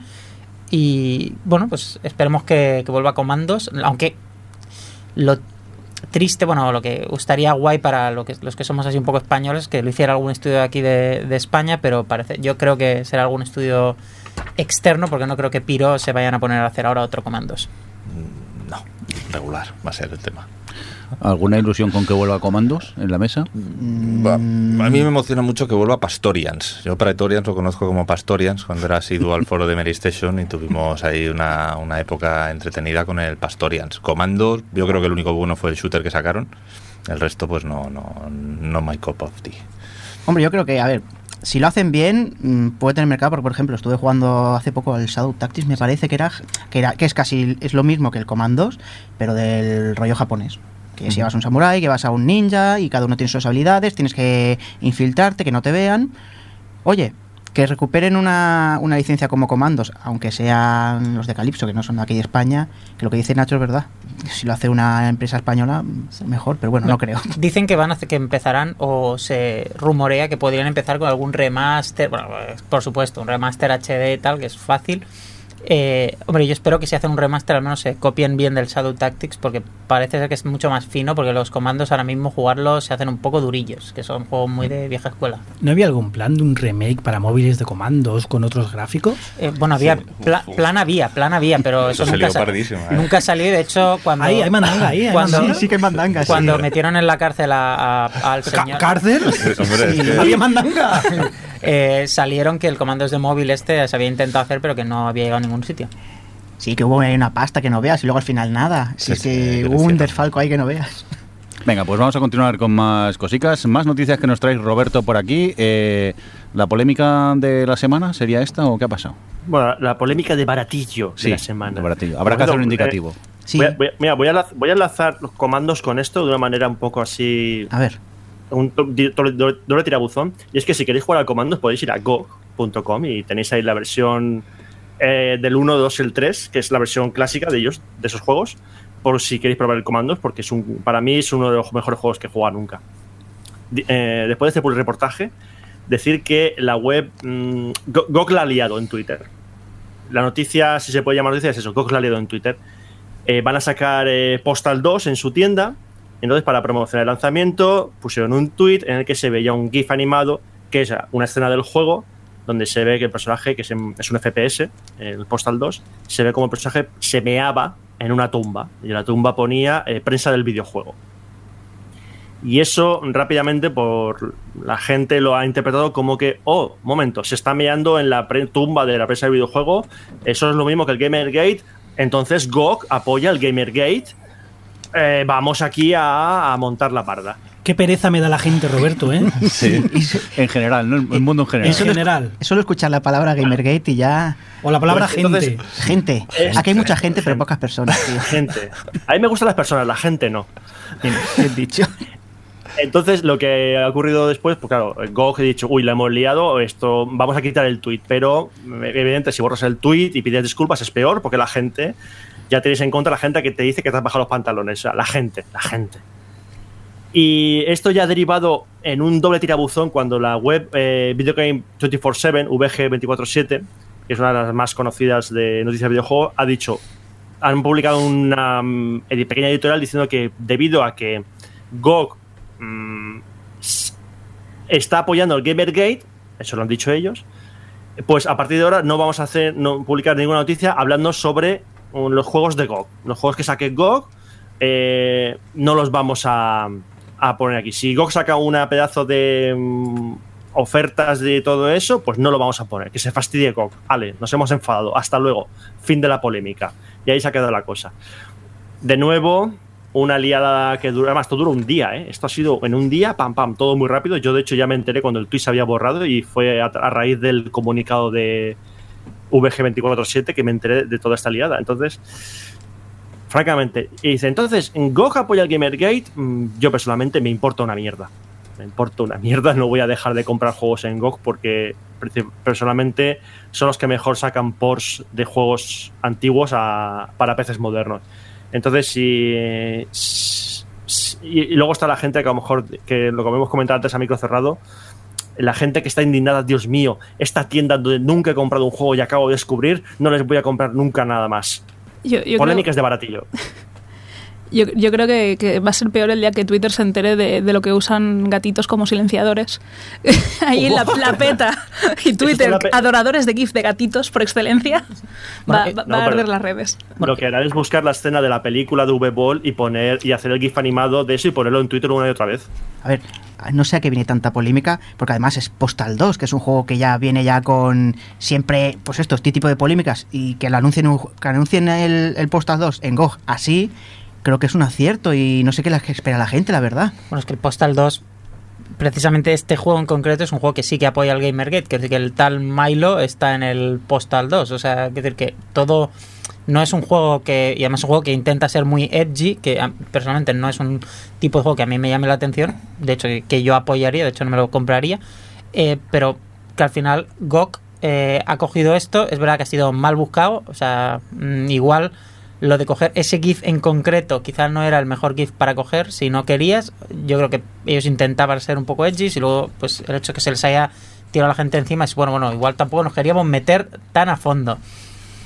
No hagas caso tampoco, porque la gente está como, como un gato antes de atacar, está a, la espera de que vea algo que se mueve y en el momento que se mueve algo le da igual, se lanza. Están a todo. Están a todo. Bueno, que da igual. bueno, es que si estás en el Twitter, al final está, hay gente que está en el Twitter para estar en la, por las batallitas, ¿no? Y, que hay que escoger bando, que esto también es un problema de, del Twitter que fuerza mucho que la gente se pone mucho de, no, no, pero tú eh, estás a favor o en contra de, del, del, del, del GOG. Pues tienes que estar en contra de GOG. Y VG247 yo entiendo perfectamente que ellos sean anti-Gamergate porque precisamente la prensa de videojuegos toda la prensa de videojuegos ha sido anti-Gamergate desde el día 1. Decir, entonces, se, meten con ellos, es normal que sean anti-Gamergate. Que al final el, kit de la cuestión que pasamos por alto es que en realidad Postal 2 como juego en sí es una mierda. Sí. Eh, pero bueno, a mí ya me parece bien que, que, exista. Yo jugué y pues maté un montón de negros y mujeres y gatitos y bueno, no sé, yo a mí me encantan los gatos, me da igual, lo que no voy a hacer nunca es hostia, he escuchado esta canción de un grupo de dark metal noruego que habla de matar negros. Hay que censurar. No, pues sencillamente si no es tu tipo de música, pues no lo escuches. No me gusta esta canción de trap porque habla de violar mujeres, no sé qué, no sé cuántos. Bueno, mmm, a ver, de ahí a ponernos a decir me voy a ofender todo y tengo que sacarlo todo de encima y luego ya liarla más y empezamos por un juego de mierda y ese juego de mierda me lleva a hablar de la prensa del videojuego, la prensa del videojuego me lleva a hablar de todas las relaciones que hay ahí dentro y me lleva a hablar luego de sexismo y me lleva a hablar del game ta, ta, ta, ta, y al final pues oye, sinceramente le prendemos fuego a todo y se ha acabado, pues cualquier cosa va a ser puramente ofensiva. Al final es lo que dice Roberto, es que tú esta plataforma no la conocías, este grupo de trap, este cantante no lo conocías, la escena de dar metal noruego no sabes ni dónde situar Noruega en el mapa. Entonces, ¿qué vienes aquí a contarnos mierda sobre lo que podemos o lo que podemos dejar de, hacer? Y esto es un poco lo que volviendo a lo que decía Roberto de Steam, lo que se intenta de Steam, de que Steam quiere poder sacar el Postal 2 y yo estoy totalmente, apoyo totalmente que saquen el Postal 2, pero que luego no le vengan al señor este, al Robert Young, que hace los juegos estos de hombres mirándose los penes en baños públicos, y luego le digan, no, es que... Sí, sí, existe. Eh, luego te paso la, el link. Eh, y a esta gente no le dejen publicar. La cosa es que si tú vas a poner líneas y pones líneas de esto no y esto sí, pues claramente estás, estás haciendo. Los Si, te vale todo, si tú me dejas. ¿Quién, quién pone Los límites del ¿Quién humor. pone la línea? O sea, si y la el doble rasero cuando son videojuegos. Porque eso también, sobre todo pasa con Apple y su tienda. eh, censuran los juegos violentos y sexuales, no quieren eh, juegos sexuales, no quieren juegos violentos, pero, pero solo en videojuegos. Películas violentas en su tienda, las que quieras. Las que quieras. Sí. Es el doble rasero este del videojuego que por algún motivo, si son jueguitos, nos tenemos que meter en el contenido. Sí, Yo, Honey Pop, si quieres sacar Honey Pop y el y ¿cómo se llama este? El, Postal 2 me parece perfecto siempre y cuando también saques los juegos de Robert Young, saques también estos juegos mm, erótico tirando hacia el otro al otro bando. Si sacas las dos cosas me parece perfecto. Ahora, si tú empiezas a dibujar líneas, pues yo quizás si tú dibujas líneas y no estoy de acuerdo con lo que con las líneas que estás trazando, pues me puedo puedo no comprarte. Venga. Que al final hay muchas cosas que ahora nosotros vemos y que se publican al momento, que hace 20 o 30 años eso era un fanzine de cuatro hojas mal grapadas que hacía un tío en un instituto y que hablaba pues eso de pues, enseñar penes, de fecar en la boca de la gente y cosas y salvajadas, y auténticas salvajadas que circulaba dentro de, de un grupo reducido y no iba nunca Sí, más allá. Lo he dicho antes, Nacho, la demo- democratización de los medios. Ya cualquiera puede escribir un libro, cualquiera puede sacar un disco y cualquiera puede hacer Sí, un pero eso que, que al final es para lo bueno y para lo malo. Lo que es mainstream, pues llegará muchísima más gente en un corto periodo de tiempo y lo que no, pues, pues no. Pero bueno, es que hablas de la misma gente que se queja que luego le echa dinero a Kendall Jenner para que se convierta en la billonaria o la multibillonaria más joven del mundo. Pues es, claro, es esa gente que viven y pasean entre, entre nosotros. Y votan. Y sí, sí, votan, votan regular. Venga, pues en el podcast de los abuelos gruñones vamos a continuar con más cosas. ¿Y qué no estáis por aquí, Nacho? Bueno, esto es un aviso de servicio público a los futuros developers que nos escuchan cuando os viene su profesor Fukui o el profesor Rafael. Eh, lo de Konami y el pete, que esto es. El titular era, era de esperar, amigos. Hacedme un pete. Eh, pues Ha petado. Resulta que ha habido un señor, un, un chico, que ha hecho un remake del PT, porque es- esta demo de Kojima que estaba muy bien y que era como un tráiler de Silent Hills, pues claro, como Konami la retiró, pues él dijo, ah, pues voy a hacerla, voy a recrearla con un Real Engine. Y ha hecho una recreación que está muy bien con un Real Engine y ha hecho un trabajazo. Y evidentemente, que era de esperar? Pues que viniera Konami y le dijera, por favor, esto me lo quitas de internet porque mm, esto es mío y no tienes derecho a hacerlo. Esto, blin- eh, esto está vulnerando mi propiedad intelectual. Y bueno, le han dicho, eso sí, vemos que tú eres un chico apañado, si quieres te puedes venir a trabajar con nosotros. Em, Eso creo que es el castigo. es como por... A por- limpiar pachincos. A un gimnasio. Sí. Eh, si quieres, te, la cosa es, chicos, no hagáis demos usando propiedades intelectuales de otros. Si, si tú te quieres hacer un juego que sea como el PT, pues haz un juego que sea como el PT, pero no le llames PT, llámale de cualquier otra forma, utilízalo que sea exactamente igual, pero que no sea la... O sea, exactamente igual no, pero inspírate en las cosas que te gustan de, de PT, incluso puedes copiar o intentar hacer cosas parecidas, pero no intentes venderlo como que esto es el PT, porque esto es una cosa de, de Konami. Y entonces lo que va a pasar es que estás. Ellos se ven obligados, aunque Konami quiera, o aunque Konami hubiera querido, o Nintendo hubiera querido que el Metroid 2, aquel famoso, seguirlo publicando, ellos están obligados para poder mantener su IP y que no venga. Luego venga una editora con malas artes y lo publique y lo venda, ellos están obligados a pedirte eh, que por favor lo retires. Entonces no lo, van, no lo vas a poder publicar. No, o sea, ¿no crees, Nacho, que el, el chico que ha hecho el, la demuestra del PT no lo ha hecho ya con a sabiendas de que a ver si llega Konami y así me coge? Pues, hombre, yo lo que pasa es que no sé si yo querría ir a trabajar a Konami, eso también te lo digo. Pero, por ejemplo, sí que esto sí que existió. Había el, un- hay un señor eh, que está trabajando en, en Obsidian, que es el, tío que hizo el, el mod aquel de, de Skyrim, el oscuro. Vale. Eh, pues el chico este hizo el mod del, Sky- del Skyrim, Skyrim del Oblivion, y este, este señor, pues luego fue, lo usó como demo para pedir trabajo, pero al final él fue un poco más inteligente porque lo hizo fue hacer un mod.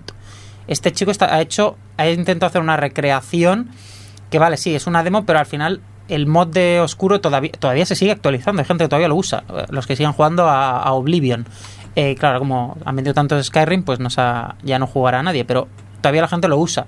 Pues claro, este chico claramente lo hizo como demo y ese mod cuando se quiere ir de Obsidian porque se quiera mudar a otra ciudad de Estados Unidos, pues usará el mismo mod y lo- todo lo que ha hecho en Obsidian.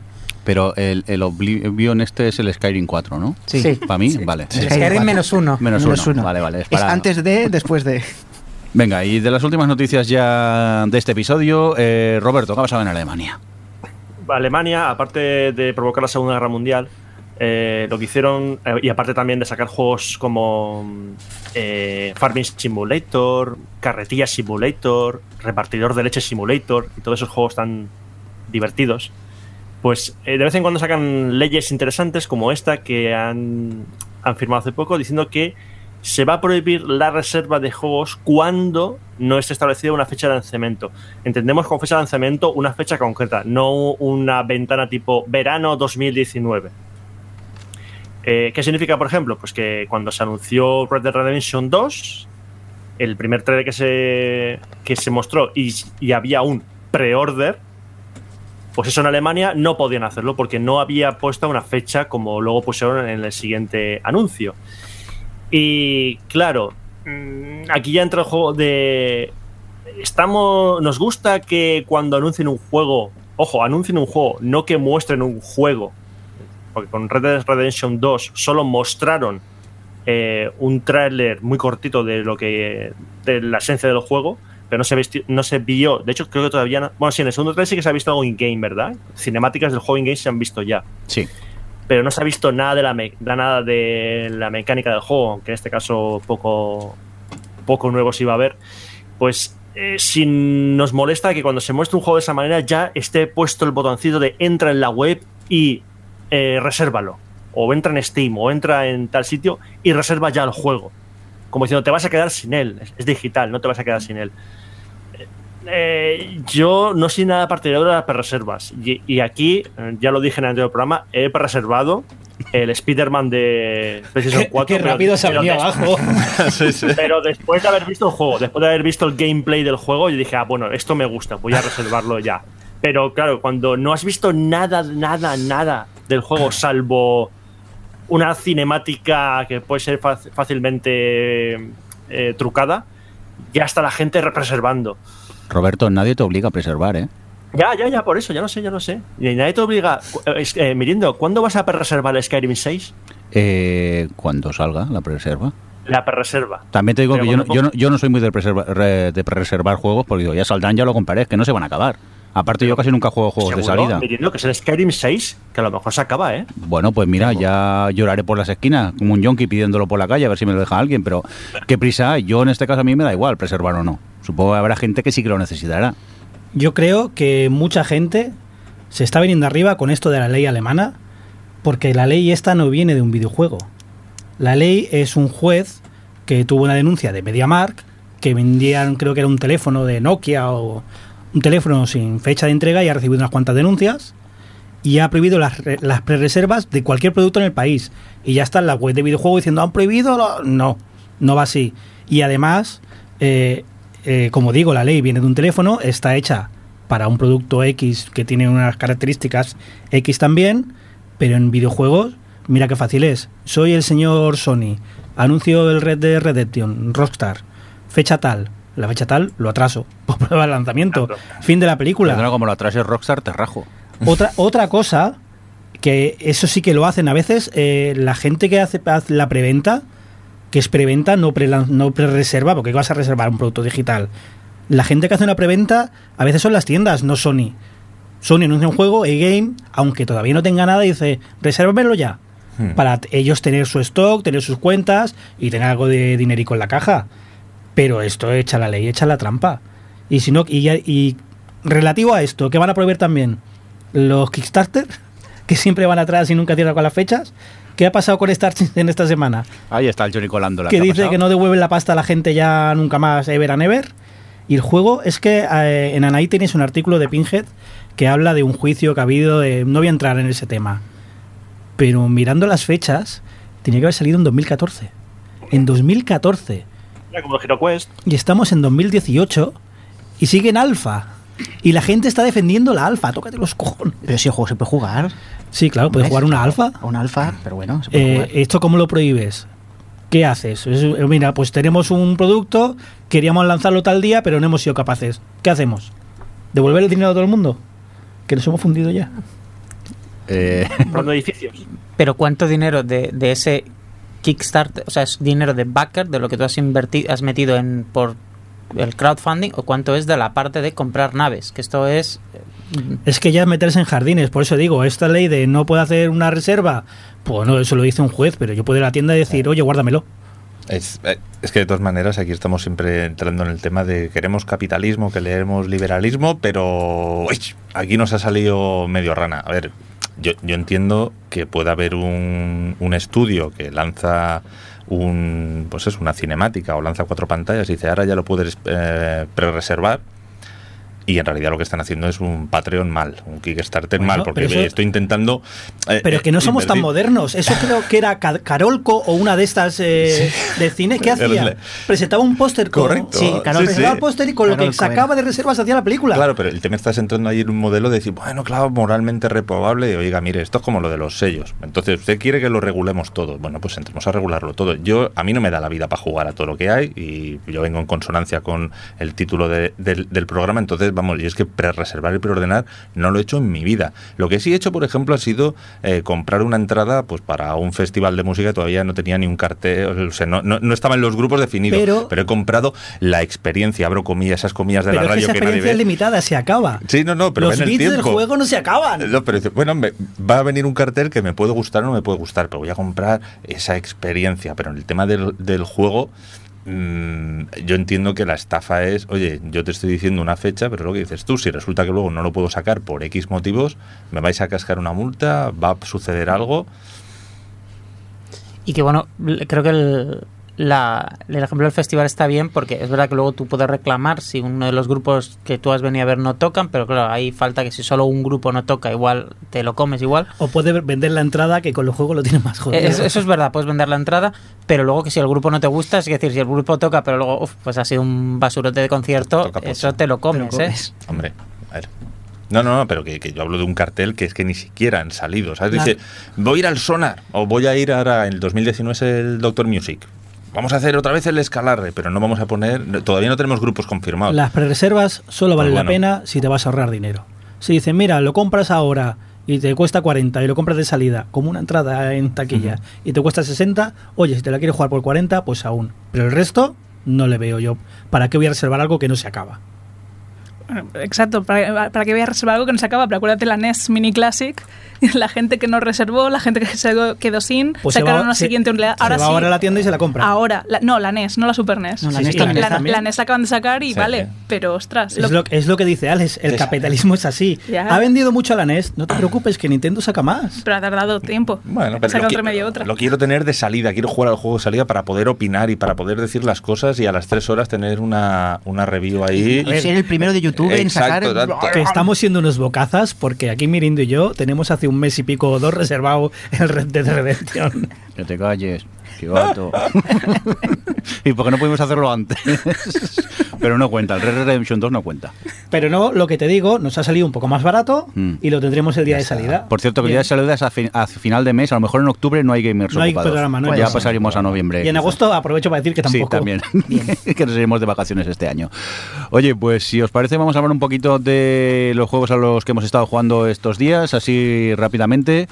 Empezamos eh, contigo, Aida. ¿Has sacado ya el, el Detroit Become Hu- Human o qué? Sí, lo acabé además como la siguiente semana de- del último programa, que era en plan de lo he empezado hace poco, pues ya, O sea, me lo ventilé. ¿Ha sido obsesión entonces? Sí, y, y creo que además estoy convencida es el mejor título que ha hecho que he hecho hasta el momento. Es mucho mejor que Heavy Rain y no era muy difícil que fuera mucho mejor que Beyond.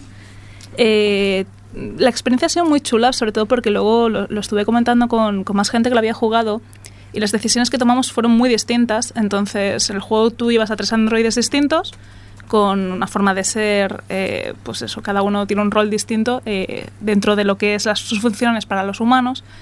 Y yo opté por uno de ellos hacerlo que fuera totalmente androide, que nunca diese su voluntad doblegar en plan de yo soy un androide, eh, no, no, no muestro ninguna divergencia, mientras que los otros sí que tenían ciertas divergencias. Pues claro, la historia que tuve yo y la que tuvieron otros amigos míos fue totalmente distinta.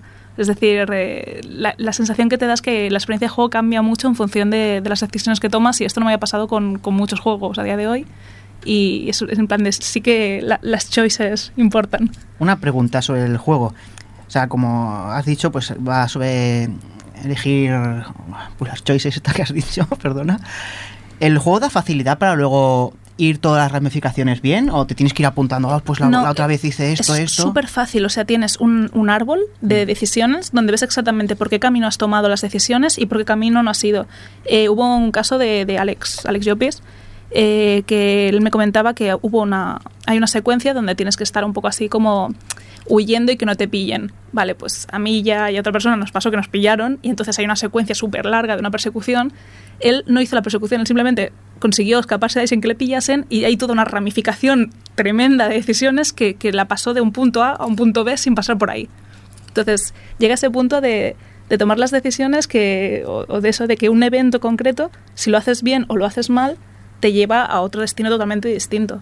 Yo creo que ese- en ese sentido está muy logrado el juego y lo mejor es eso, que tú una vez pasas la partida puedes volver a cualquier punto de esas ramificaciones que, que se han ido abriendo para rejugarlo y tomar decisiones distintas y tal. No, bien, bien. Lo recomendable de este juego es eso, es jugar la partida una vez y luego ya ir rejugando para ver lo, lo que hubiese pasado si hubieses tomado otra opción. Yo, claro, llegué al final del juego con un personaje vivo solo. La mayoría de mis colegas llegaron con tres. Yo es que con uno fui muy a lo bestia y en el otro me llamó mi madre por teléfono y había un Quick Time Event y, bueno, se lió parda. Oye, vamos a continuar con más cositas. Eh, Alex, ¿tú qué destacarías que has jugado estos días? Estoy mucho con Prey. Me está pareciendo maravilloso. Me gusta mucho la interfaz, me gusta mucho la usabilidad, me gustan mucho las mecánicas y cómo el juego funciona a todos los niveles. No, no es un juego que haya descubierto algo que esté roto. En muchos juegos dices, hostia, pues esta parte está rota y ya te, te saca de la experiencia. Eh, The Last of Us, que no lo había jugado hasta ahora, venía por todo el Uncharted 4 y todo el mundo me decía, pues tienes que jugar al resto. O sea, No, es que- no, directo no. al remaster.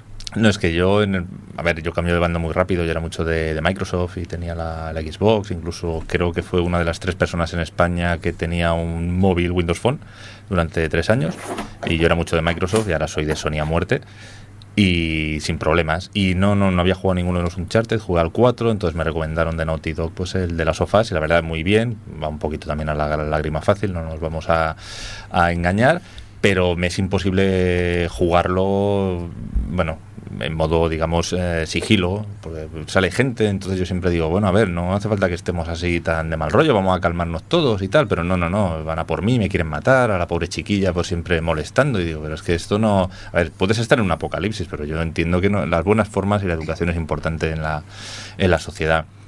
Eh, compré No Man's Sky, recomendación del señor Naranja de, de Games Sahare, eh, lo dejé rápidamente. Entonces poco te quieren. compré Elite Dangerous y yo hay una cosa que sí que he desarrollado a lo largo de los años y es que detecto rápidamente la droga. La- pero No sé, de qué, ¿eh? no sé de qué nos estás momento. hablando. No, no. Entonces estuve jugando, creo que no llegaba a las dos horas. Pero ya lo has visto, ¿no? Ya Y lo has visto. dije, esto tengo que dejarlo, pero ya o voy a tener un problema Acabarás muy, como muy nosotros. serio. Y a ver, con todo el dolor de mi corazón, lo he tenido que dejar aparte, ¿vale? Porque es que si no, no acabo. Tengo el Doom que todavía no lo he acabado, el de las sofás ahí, está el Prey, el tema de Fortnite, pues me está consumiendo también bastante tiempo, porque yo quiero estar en la onda de los chiquillos, ¿no sabes? No, no, no perder la, la onda ahí. Y cuando enciendo la consola tengo una avalancha de peticiones de los amigos de, de mi hijo, porque claro, mi hijo juega con mi, con mi nick. Hola, venga, conéctate, vamos a jugar y tal. Y claro, llevo media hora y me sepultan directamente toda la interfaz de los juegos con las invitaciones. Entonces al final tengo que decir, bueno, oye, mira, dejo de jugar, que venga el chiquillo aquí que, y que juegue con los críos porque me da un poquito de reparo estar jugando con, con la muchachada ahí de 8 o 9 años, porque a mí se me van a escapar los insultos y luego los padres dicen, oye, es que mi hijo maldice Oh. aquí en arameo, parece un pirata, ¿qué, qué está pasando? A ver si se le escapan ellos y aprenden nuevos.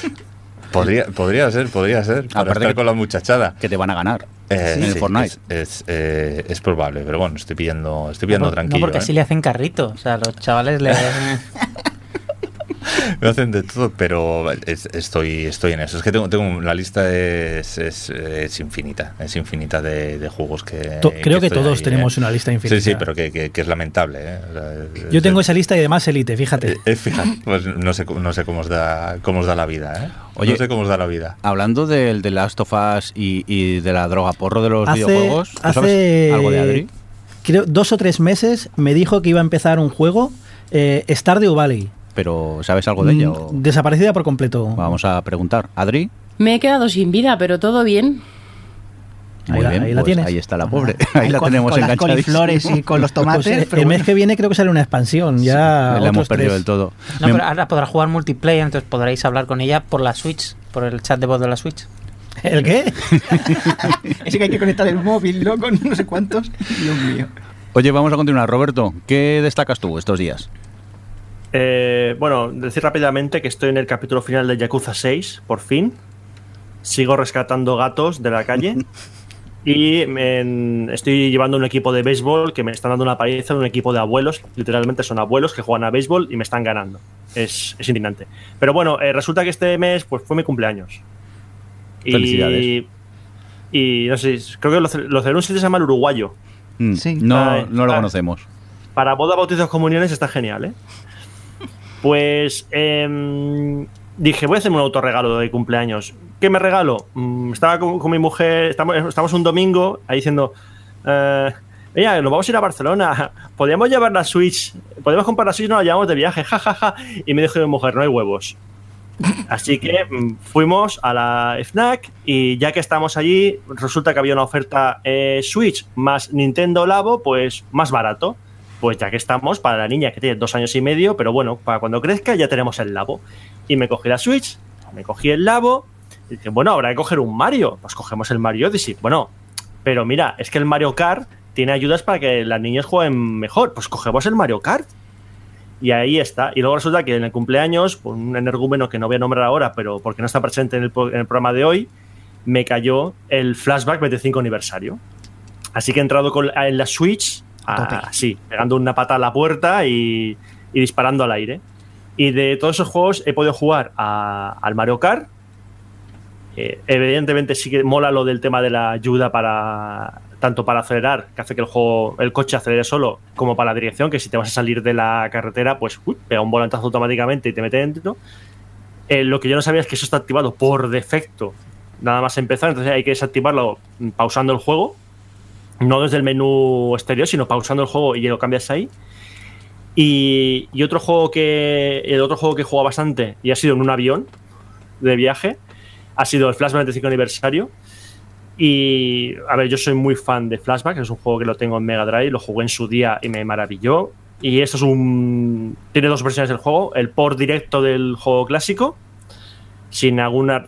Con el mismo sonido, eh, vamos, el mismo juego, la misma interfaz, y la versión eh, actualizada que es con gráficos un poco mejorados, pero no afecta a los sprites, es el mismo juego, la misma resolución. Lo sigue que es el sonido y la música, están re, re- eh, rehechas, no remasterizadas, sino rehechas. Y eh, la interfaz está un poco mejor adaptada a, la actual. El control sigue siendo el mismo del el clásico. Entonces hay gente que a lo mejor no se acuerda que el control de ese juego era bastante difícil en su época y cuesta hacerse un poquito ahora. Y una cosa que no me gustó nada, dos cosas que no me han gustado nada es, la edición del juego, que es una edición especial que te viene con una caja de metal que simula un cartucho de la Super NES americana, una tarjeta conmemorativa con eh, el juego y el manual.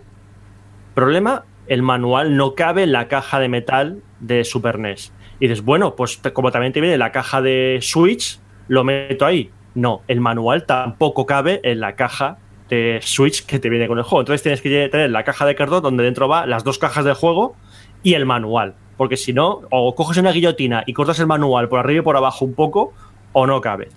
Y otra cosa que no me gusta es que el juego está traducido a español, pero utiliza una tipografía que no admite caracteres especiales como la ñ o como la apertura de interrogaciones o de admiraciones. Entonces ves caracteres, ves como una pregunta tiene eh, inter- cierra interrogación, pregunta, cierra interrogación. O en vez de año pone ano. Eh, cosas que se podrían haber currado un poquito más. Parece que esta edición la haya sacado la gente de, de Steam, tío. O sea, es que es una dejadez total. Pero bueno, aún así el juego es el flashback. Es una maravilla de juego. Muy bien, pues vamos contigo, David, que ta- también te ha comprado la Switch o, Sí. Bueno, me- había ofertas así del, del Amazon y todo el rollo, pues compré, compré la Switch con el Mario Odyssey, ya tenía ganas. Y luego también compré el Mario Kart y, ostras, muy bien, oye, mm, ahora todo lo que dijo Johnny de que, que había mucha diferencia entre la Wii U, el, el- la portátil esta en el modo este, es genial, súper cómodo, los manditos son geniales para jugar a dobles y lo de Bartela por ahí también genial y esto estoy muy contento. El Mario Odyssey genial. O sea, el modo que implementa el- la gorra y todo el rollo me recuerda un poco así mucho al Mario Sunshine con la manguera. Está muy bien. Y aún sigo pues con el Kingdom Commons Deliveren, que está muy bien. Estoy como a lo Skyrim. He dejado la misión principal y voy ahí por secundarias. Me encanta todas las habilidades que tiene el juego, tipo de que, no sé, te, te, emborrachas y así puedes hablar mejor y tener más dialecta, dialéctica, o que si echas un kiki, un polvete, pues durante dos días estás muy feliz, muy pletórico y te sube el carisma y la belleza. Días te dura, madre mía. Sí, sí, como diciendo, has, has, ¿eh?". has, tenido relaciones, no sé qué, se te nota en la cara, eh, te sube la carisma y no sé qué. Yo digo, Dios mío. Es que estoy, pensando, dos días, qué polvazo tienes que haber sido. Hombre, ahí en, la, en, esa, en esa época, por ahí, por, por arriba. En la bohemia de, de 1400. 1803. Charles Bohemian, de Wenceslao, no sé qué. Somos gamers y echamos uno, nos duran dos años, casi wow, pues, pues, imagínate ahí, si estaban, vamos. Tenía sexo, y no morías de una enfermedad venérea, pues claro. Pero no había tele, había mucho sexo. Sí, sí, sí. También se casaban antes, ¿eh? y cascaban antes.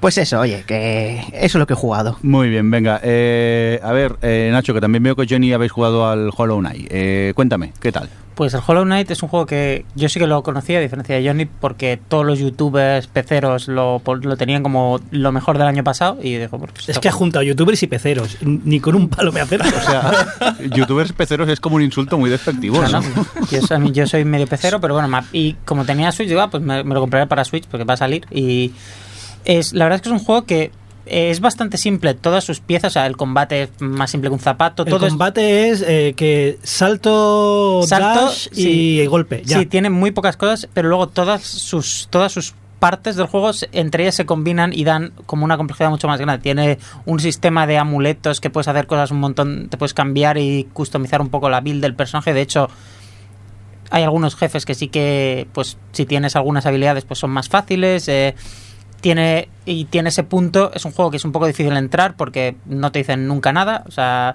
tienes que ir, vas explorando el mapa y vas encontrando, pues, te va a decir- hay un tío en la ciudad que te dice, bueno, puede, podrías ir para aquí, que igual la siguiente habilidad que tienes que coger está ahí.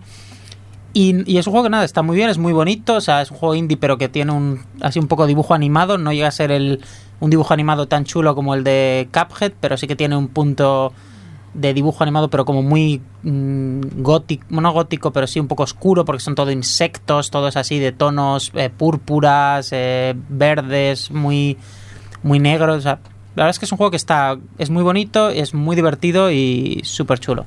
Para mí, a mí ha sido una sorpresa, porque es lo que decía.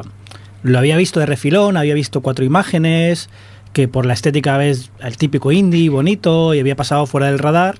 Y esto que sale en Switch, que me salió por 12 euros, por puntos Nintendo y cosas así. Y lo que decíamos, que como hay poca cosa que meterle en la Switch, y hablaba bien de él, lo puse. Y lo que dice Nacho es, eh, por separado, todas las piezas son muy simples, pero el conjunto es el típico que eh, la suma de sus partes es más. Y es más grande de lo que parece, más complejo de lo que parece. Vas descubriendo atajos y cositas que hacen que el mapa crezca y es más de lo que parece. Es un Castlevania eh, puesto al día. Fallo que le veo es el, pero que es, no es de este juego, es del género, que es el pa' aquí pa' allá de, uy, ahora mismo no sé exactamente qué tengo que hacer, y o miras una guía, que no suelo hacerlo, o a pasear por el mapa hasta que encuentras una Sí, zona, y, etcétera. Y sacarte los finales, porque tiene varios finales. O sea, hay un final que es mm, relativamente sencillo, pues según vas avanzando, hay un momento que te salen, vale, aquí están los tres sitios que tienes que ir y aquí está el boss final.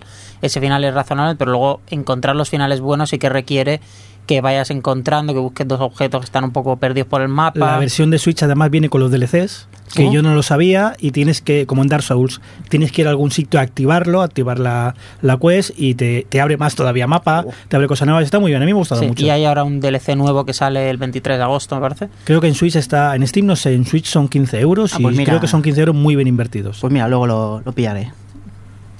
¿Qué más? También he jugado al Path of Exile, ¿no? Sí, bueno, esto fue porque hubo esta compañía la compró Tencent y yo dije, hostia, esto, este juego yo lo había jugado en su día porque yo soy muy fan de los Diablo. Es más, me parece que la primera vez que, la otra vez que viniste ya lo pusiste, me parece que habías No, jugado. había al jugado, al, al eh, había jugado a otros juegos, no, el Ah. Path of Exile no. Y yo soy muy fan de los Diablo y había jugado al Diablo 3, creo, una de las veces que vine. Vale. Eh, el Path of Exile, eh, yo la primera vez que jugué, yo soy back, soy backer de este juego, compré el, pack de, fundador de este juego, tengo el kiwi, porque como son de Nueva Zelanda, pues eh, la mascota es un kiwi.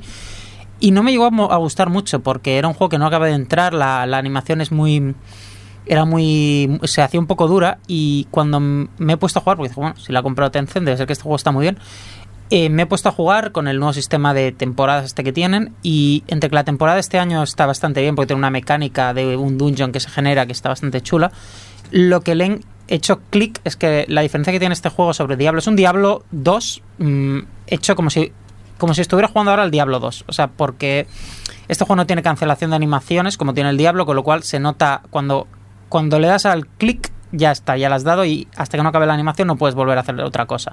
Con lo cual se siente un poco tosco, pero cuando le pillas el punto, pues el combate se hace no se hace tan aburrido como suele ser. Y claro, lo que tienes que tienes un juego de estos de hacerte mil builds porque tienes el árbol ese gigante que a veces sale y lo ves ahí, que es ves un árbol gigante de, de, huequecitos que tienes que ir seleccionando y te puedes hacer cosas loquísimas. O sea, la, la cantidad de, de combinaciones y de custom y de builds que puedes hacer en cada personaje, pues es bastante enorme. Claro, este juego no tiene, no tiene respec. O sea, aquí cuando haces una build, te la comes.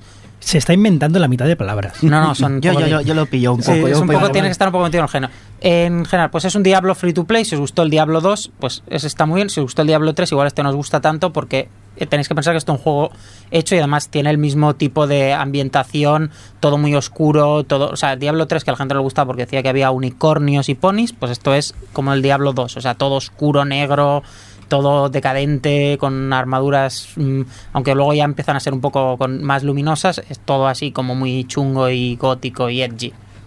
Hablando de cosas oscuras, Aida, este Bury Me My Love, cuéntanos de qué va este Sí, sí. juego. El título tiene un, un significado, ma- no, no es un juego oscuro o, o chungo. Es, La traducción bueno, sería chungo es Entiérrame. Entiérrame mi amor. De hecho, en el, la store de aquí me parece que se llama así, ya directamente traducido.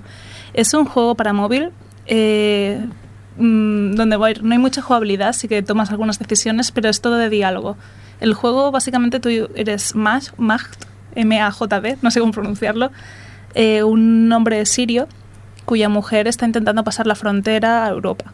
¿Vale? Estamos hablando de refugiados sirios y entonces toda experiencia es a través de mensajes de texto, una especie de aplicación tipo WhatsApp, donde ella te manda selfies, te dice por dónde estabas, viendo la ubicación de ella por la ruta, y en función de las decisiones de diálogo que tomes, ella va cogiendo, es condicionada a tomar distintas rutas.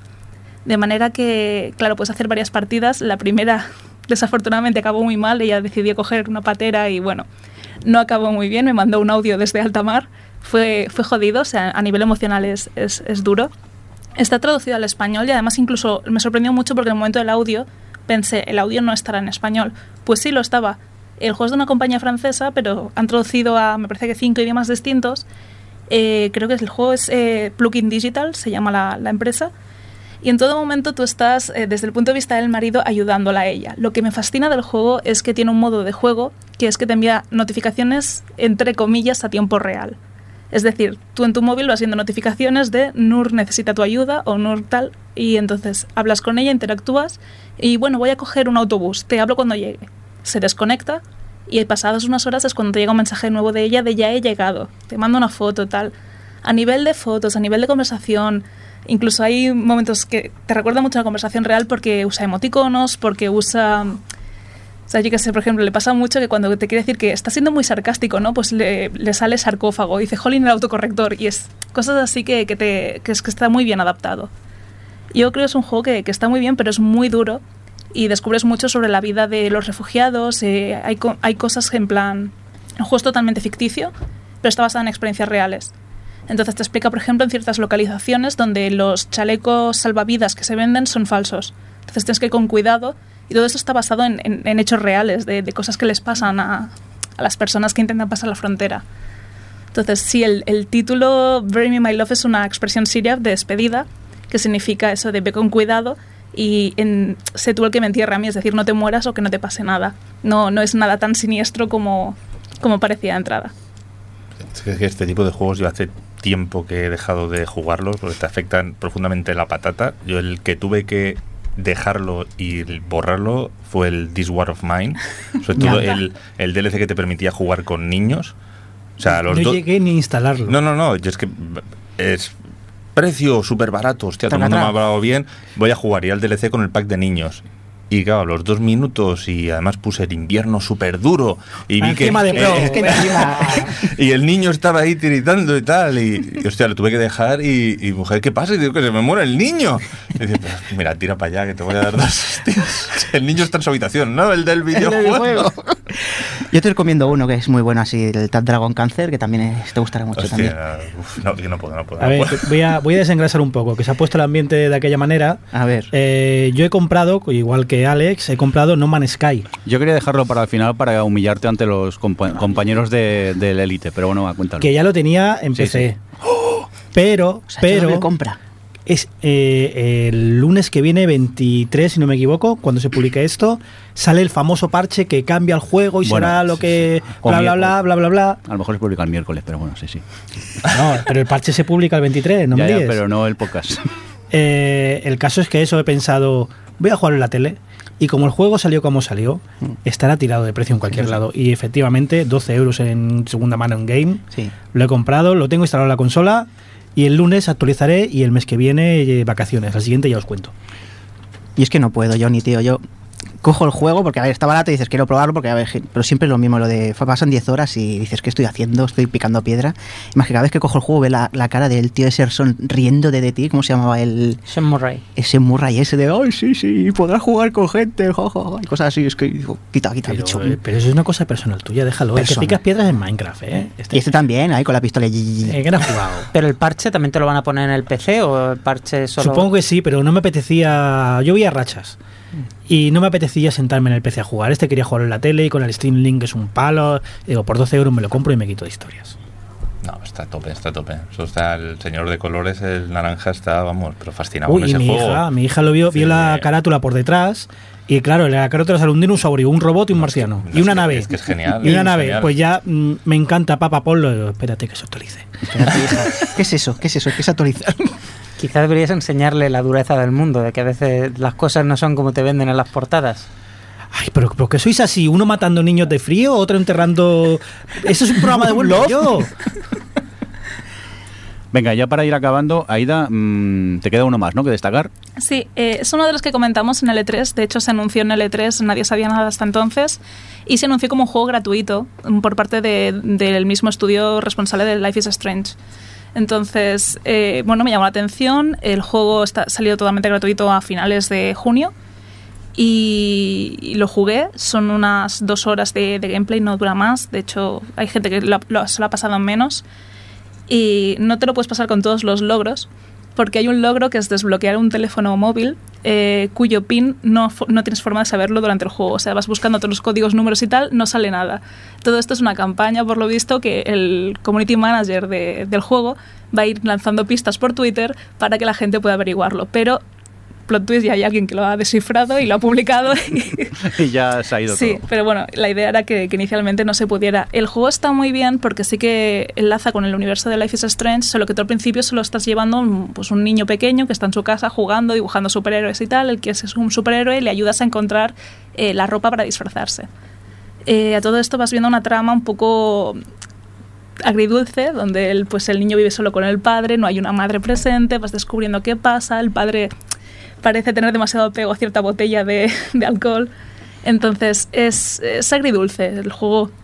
Siempre te lo pone como una, una perspectiva. Me recuerdo mucho una película de eh, Tideland, que es una niña donde el padre es, es Jeff Bridges y es un drogadicto y tal, y la niña lo ve todo como muy ilusionada y muy...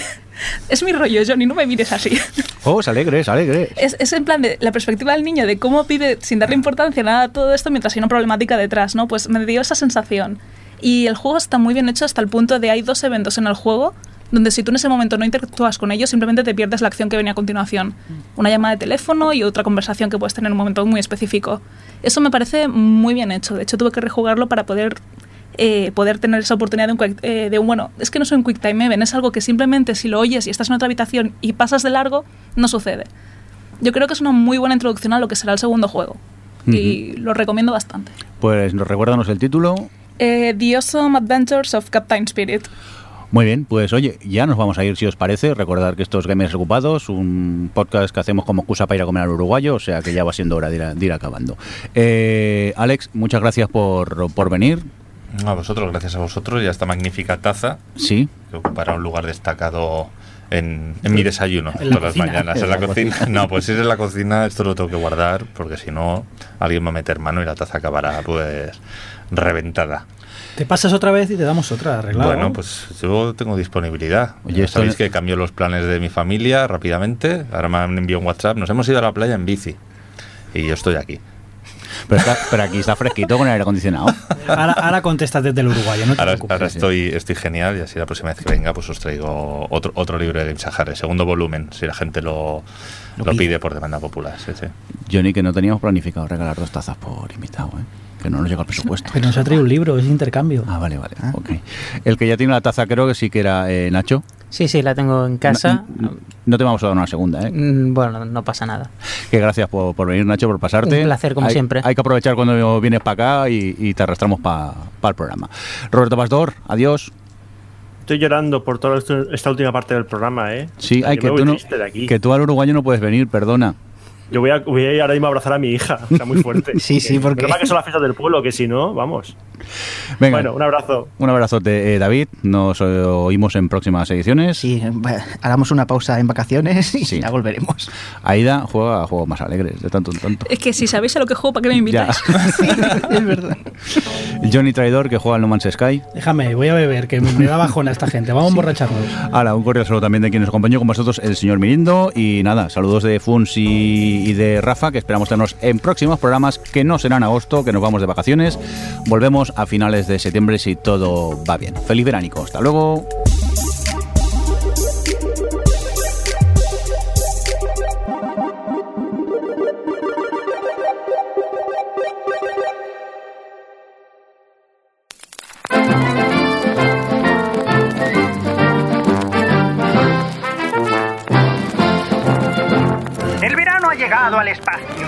Con él llega el calor, los días más largos, la jornada intensiva, las vacaciones con la familia y la operación salida con los consiguientes atascos al salir de la estación.